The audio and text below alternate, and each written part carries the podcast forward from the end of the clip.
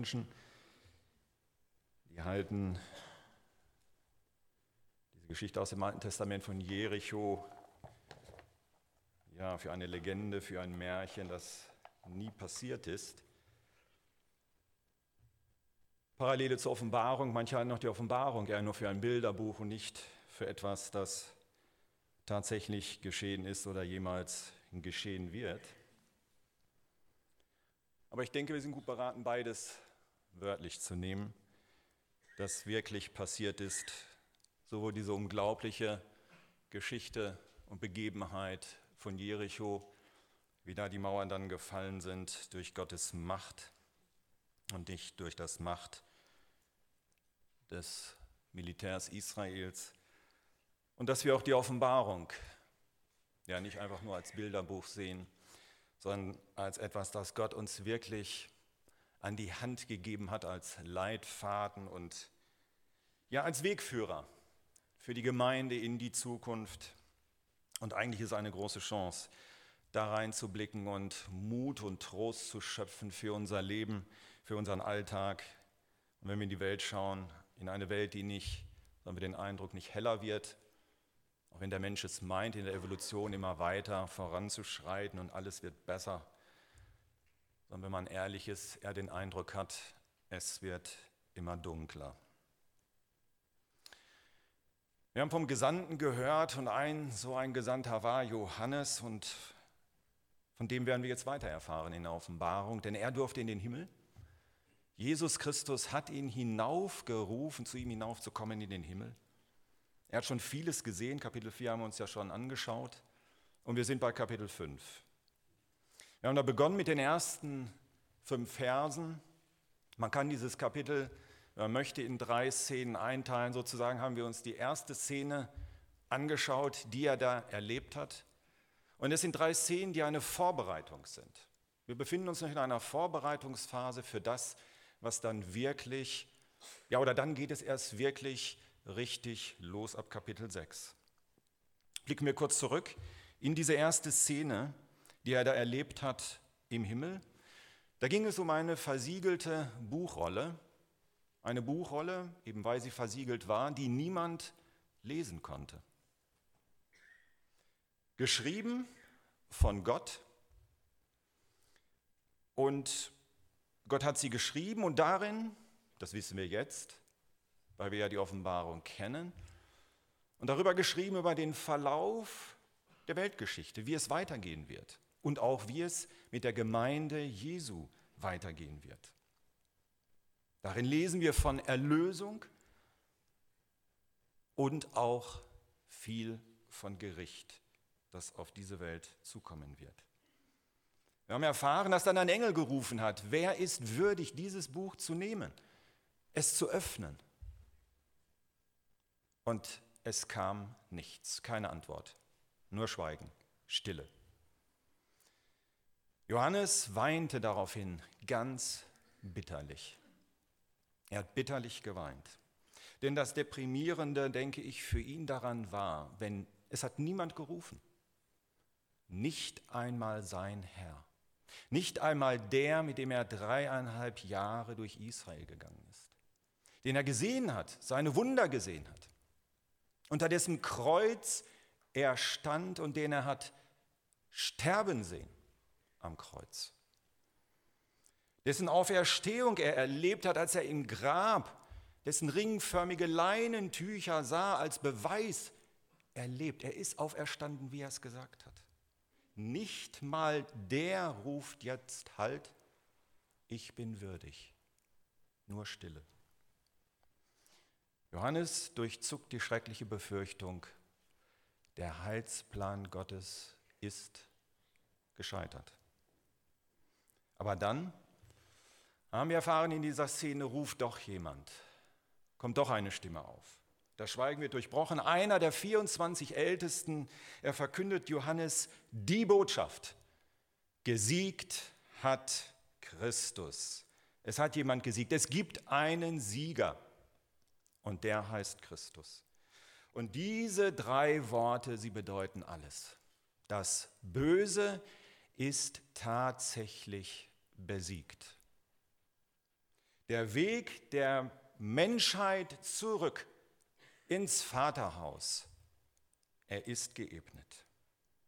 Und sie bedeuten auch, die Offenbarung endet nicht hier in Kapitel 5, sondern sie geht weiter.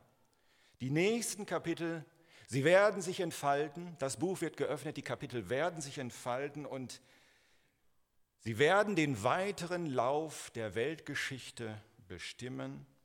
Und wir werden lesen sowohl den politischen als auch den religiösen Lauf. Und nach diesem Ausruf des Triumphes, gesiegt hat Christus, da betritt der Sieger, dieser Sieger, der Sohn Gottes, höchstpersönlich die Bühne. Wie gesagt, es ist die Bühne der Vorbereitungen für das Ende der Welt. Und darum wird es dann bis zum Schluss, bis zum letzten Kapitel der Offenbarung gehen. Soweit kurz die erste Szene. Wir lesen weiter in Offenbarung 5 und wir lesen ab Vers 6 und wir lesen nur bis Vers 8, nicht bis Vers 14, nur bis Vers 8. Wir schauen uns die zweite Szene an. Und ich sah, also Johannes, ich sah inmitten des Thrones und der vier lebendigen Wesen und inmitten der Ältesten ein Lamm stehen, wie geschlachtet, das sieben Hörner und sieben Augen hatte. Die sind die sieben Geister Gottes, ausgesandt über die ganze Erde. Und es kam und nahm das Buch aus der Rechten dessen, der auf dem Thron saß. Und als es das Buch nahm, fielen die vier lebendigen Wesen und die 24 Ältesten nieder vor dem Lamm. Soweit. Und ich sah, beginnt die zweite Szene. Johannes sieht, Johannes sieht Christus. Man mag jetzt erstaunt fragen, er hat so viel schon beschrieben vom Himmel in Kapitel 4. Ganz viel. Aber hat er allen Ernstes den Sohn Gottes übersehen? Er hat vom Bogen geschrieben in Kapitel 4, den hat er gesehen, die Wesen und und und die Ältesten. Und das Lamm hat er übersehen? Das mag man sich jetzt hier fragen. Und man denkt, das kann doch unmöglich sein. Das denken sich auch manche Ausleger, dass das unmöglich sein kann und deswegen gibt es dann solche Ausflüchte, weil es kann ja nicht sein, dass der Apostel Johannes allen Ernstes den Sohn Gottes übersieht, dass sie dann so in diese Ausleger, dann da in diese Ausflüchte kommen und sagen, ja, Christus ist erst in diesem Moment von seiner Himmelfahrt in den Himmel gekehrt. Und deswegen hat Johannes ihn erst jetzt gesehen. Aber wenn wir die Offenbarung aufmerksam lesen, dann wissen wir ja schon von Kapitel 4, dass es aber Christus doch gewesen ist, der Johannes hinaufgerufen hat in den Himmel. Also ist Christus ja schon längst oben gewesen. Passt also nicht. Passt also nicht. Mir kam der Gedanke, dass Johannes sehr wohl ein Übersehen erstmal passiert sein kann. Ja, warum denn nicht? Bei den vielen Dingen, die er dort im Himmel gesehen hat. Und ich finde sogar eher, dass es eine traurig schöne Analogie vielleicht ist, eine sinngemäße Übertragung ist, die, wenn wir ehrlich sind, doch vielleicht auch auf unser Leben passt, oder? Haben wir denn Jesus im Alltag immer in Blick? Er ist auch immer da. Er ist immer bei uns. Er ist immer da. Haben wir ihn immer im Blick? Im Alltag? Ja, selbst im geistlichen Dienst für Christus, wenn wir viel unterwegs sind, haben wir trotzdem wirklich immer unseren Blick auf Jesus dabei oder verselbstständigt sich nicht auch manchmal etwas? Haben wir immer die biblische Wahrheit im Fokus? Oder lassen wir uns nicht auch manchmal ablenken davon? Begnügen uns mit Scheinwahrheiten, mit anderen Dingen, die so scheinbar gewichtig daherkommen, faszinierend daherkommen und schon ist Christus wieder etwas aus dem Fokus gerückt und alles andere ist so viel wichtiger. Vergessen wir nicht, Johannes war im Himmel, ja, aber er war immer noch ganz Mensch. Er hatte nicht den Auferstehungsleib. Das alles kommt noch. Er war noch ganz Mensch. Aber wie dem auch sei, welche Antwort man für sich hier auch findet, jetzt sieht er Christus. Christus ist im Himmel und er sieht ihn. Und er sieht ihn stehen, und das ist jetzt auch das Wichtige, wie ein geschlachtetes Lamm. Ein scheinbar schlichter Satz, aber er hat ganz, ganz großen Inhalt. Schauen wir genauer hin. Er sieht Christus als Lamm stehen, wie geschlachtet. Das heißt, wie wenn es geschlachtet wäre. Christus ist nicht geschlachtet. Er ist nicht geschlachtet. Wenn er das wirklich wäre, dann wäre er tot. Und darauf kommt es hier an. Christus ist nicht tot. Christus ist lebendig. Er lebt. Das Lamm lebt. Es trägt, ja, und das ist richtig, es trägt alle Narben der tödlichen Wunden vom Kreuzestod. Ja, die durchgeschlagenen Hände und Füße, die durchbohrte Seite, sein malträtiertes Haupt von der Dornenkrone, alle ihm damals zugefügten Narben sind für Johannes deutlich sichtbar. Und auch wir werden diese Narben eines Tages mit eigenen Augen an unseren Herrn sehen, wenn wir ihm gegenüberstehen. Das dürfen wir auch aus diesem Satz ableiten, denn Johannes benutzt ja eine Zeitform im Griechischen, die einen bleibenden Zustand beschreibt. Diese Narben hat Christus und sie werden bleiben und auch wir werden sie eines Tages sehen. Und es sind wichtige Narben. Es ist gut, dass wir sie sehen werden, denn es sind Narben, die Jesu Liebe zu dir und mir belegen. Es sind Narben, die deine und meine Rettung vor der ewigen Verdammnis bedeuten. Es sind Narben, die zeigen, was es Christus gekostet hat würdig zu sein, die Buchrolle aus der Hand des Vaters zu nehmen und dieses Buch zu öffnen. Es sind Narben von Wunden, die zum Tod geführt haben, ja, wir wissen es, aber die den Sohn Gottes nicht im Tod halten konnten. Diese Narben nicht. Er ist lebendig. Und mehr noch, Johannes, er sieht dieses Lamm stehen. Und wir dürfen daraus schon auch sehen, stehen, wohlgemerkt, ein aufrechtes Stehen, ein triumphierendes Stehen. Und es ist schon von Bedeutung, dass das hier steht. Denn wir haben in Kapitel 4 gesehen, der Vater, er steht nicht, er sitzt auf dem Thron. Und von Kapitel 3 her wissen wir, dass Christus da angekündigt hat in den Sendschreiben, dass auch er ebenfalls sitzen wird auf dem Thron.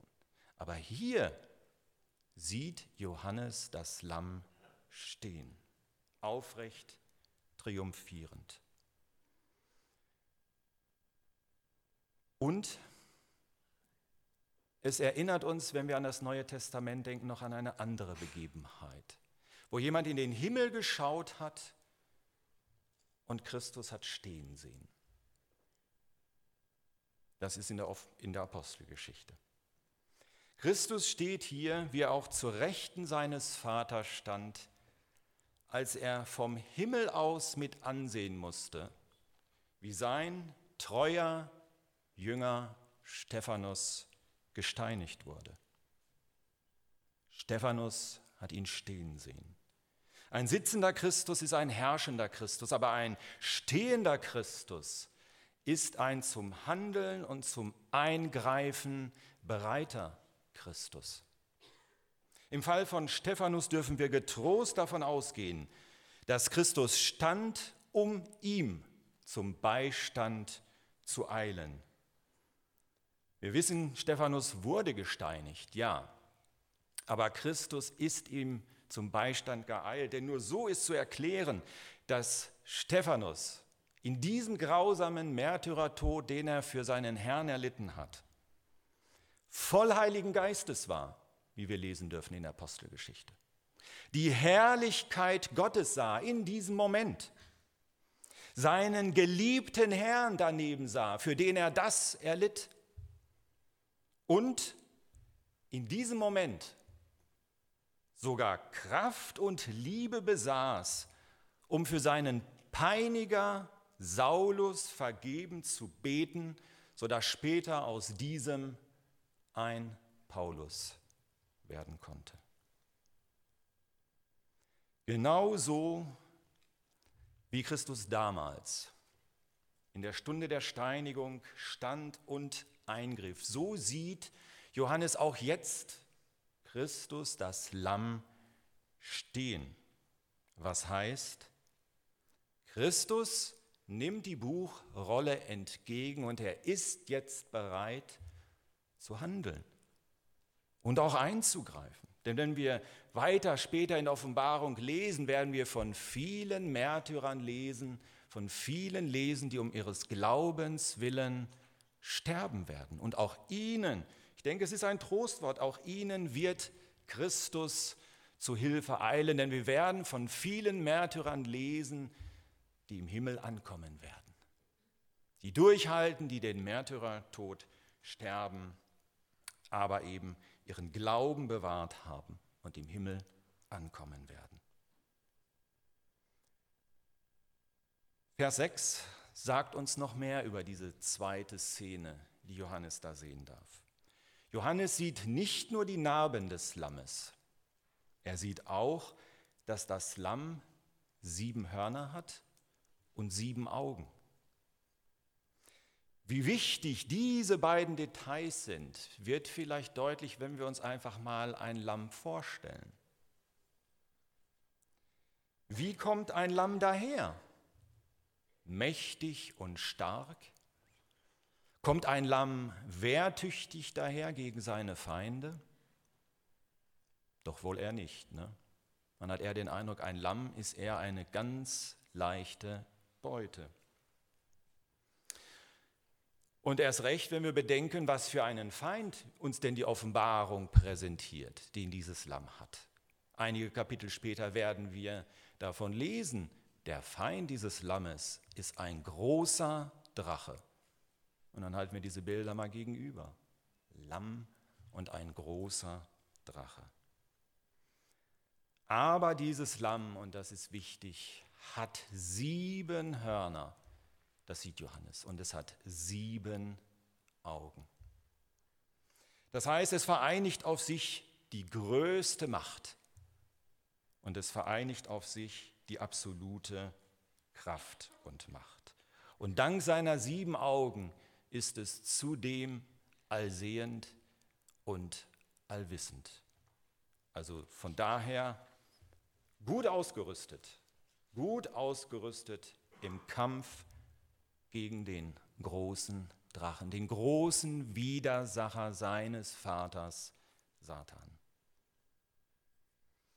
Und das ist unser Glück und Segen, denn wir, wir Menschen hätten gegen Satan gegen diesen Widersacher, den großen Drachen, nicht mal den Hauch einer Überlebenschance.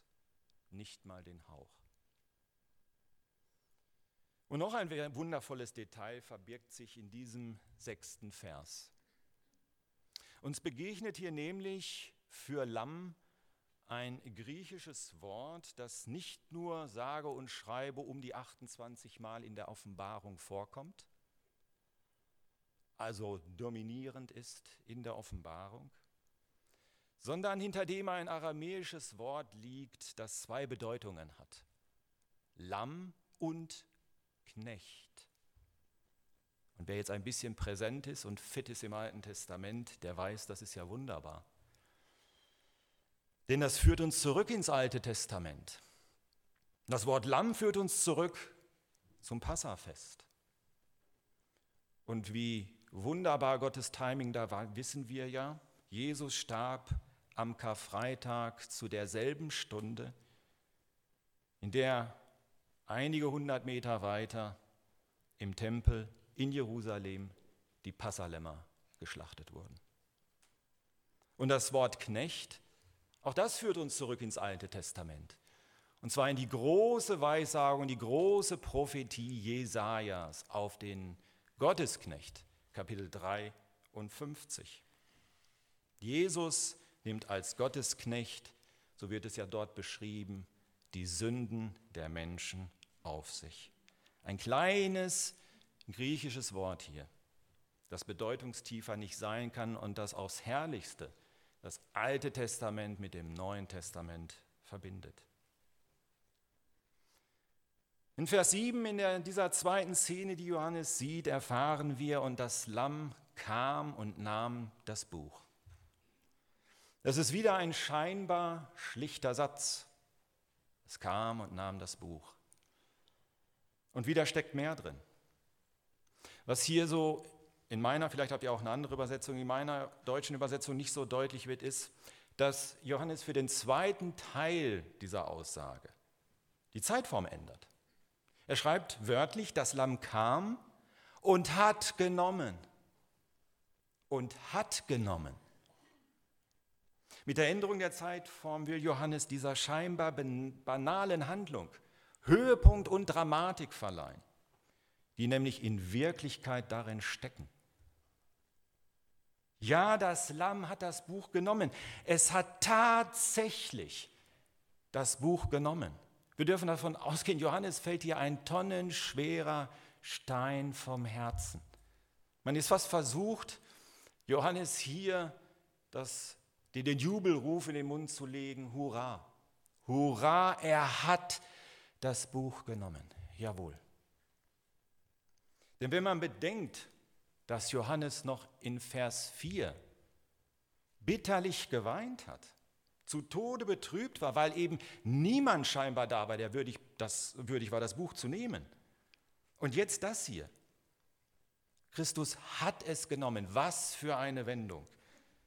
Seiner Gefühlswelt muss er da gehabt haben beim Anblick dieser Szene. Christus nimmt das Buch aus der Hand Gottes.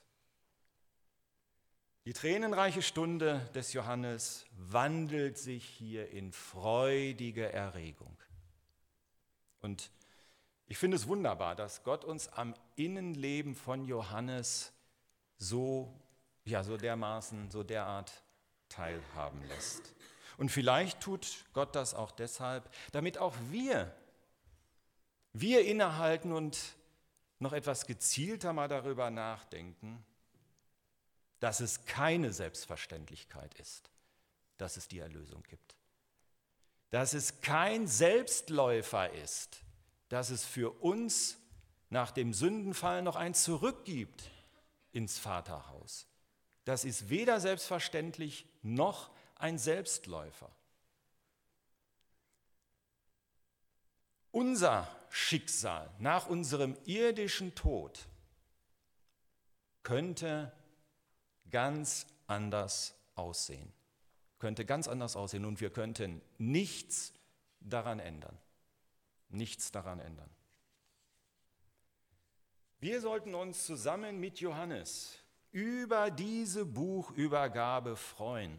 Signalisiert sie uns Gläubigen doch, das Paradies ist so gut wie zurückgewonnen. Eden, was zerstört war, Adam und Eva mussten Eden verlassen, ist für uns wiederhergestellt. Der Weg wird freigemacht, ist freigemacht durch Christus. Christus wird auf die Erde zurückkehren. Er wird sein tausendjähriges Reich errichten. Und es wird alles, wenn wir auf das Ende der Offenbarung blicken, alles in einem neuen Himmel und einer neuen Erde münden, wo wir Kinder Gottes in der Nähe des Vaters für immer leben dürfen. Für immer leben dürfen. Neben Johannes hat auch der ganze Himmel dieses bedeutungsschwere Signal dieser Buchübergabe sofort erkannt. Denn was geschieht, was lesen wir? Vers 8. Und als das Lamm das Buch nahm, was passierte da? Da fielen die vier lebendigen Wesen und die 24 Ältesten nieder vor dem Lamm. Sie haben begriffen, was da passiert ist. Sie haben begriffen, was in diesem Augenblick so scheinbar schlicht und einfach eine Buchübergabe, aber was das bedeutet hat, sie haben es begriffen. Sie fallen nieder, alle miteinander, alle miteinander. Freudige, staunende Anbetung ist die Antwort auf diese grandiose Handlung, die da geschehen ist. Christus hat das Buch genommen. Und indem er das tat, liegt von jetzt an, von dem Augenblick an, das Schicksal der ganzen Menschheit, liegen der Weg und der Zukunft sowohl dieser Welt als auch der gläubigen Märtyrer, die noch kommen werden, in den Händen des Sohnes Gottes. Diese Anbetung beendet die zweite Szene, die Johannes sehen darf, ist aber auch gleichzeitig Überleitung schon in die dritte Szene hinein. Diese dritte Szene wird uns, nicht heute, beim nächsten Mal, zum Ende dieser Vorbereitungen führen und dann, so mag man vielleicht salopp sagen, dann geht die Post ab mit dem Öffnen der Siegeln, wirklich mit dem Inhalt dieses Buches geht dann die Post ab. In Anbetracht dessen, dass heute der letzte Tag des Jahres ist, möchte ich jetzt nicht Amen sagen, wie man das sonst üblicherweise nach einer Predigt tut, sondern eigentlich, so kam mir der Gedanke, abschließen mit den Schlussworten aus dem ersten Korintherbrief, die Paulus gewählt hat, um die Gemeinde in Korinth zu grüßen. Und da lesen wir das Grußwort Maranatha, zu Deutsch Herr, komm. Vielleicht kommt der würdige Herr der Buchrolle Gottes. Vielleicht kommt das Lamm, das wie geschlachtet ist, das mit all seinen sichtbaren Narben für uns zu sehen sein wird. Vielleicht kommt er, der Sohn Gottes 2018, wieder. Wir wissen es nicht. Auf alle Fälle aber und das dürfen wir wissen und das wissen wir, hat sich das Zeitfenster zu diesem Ereignis um ein weiteres Jahr geschlossen.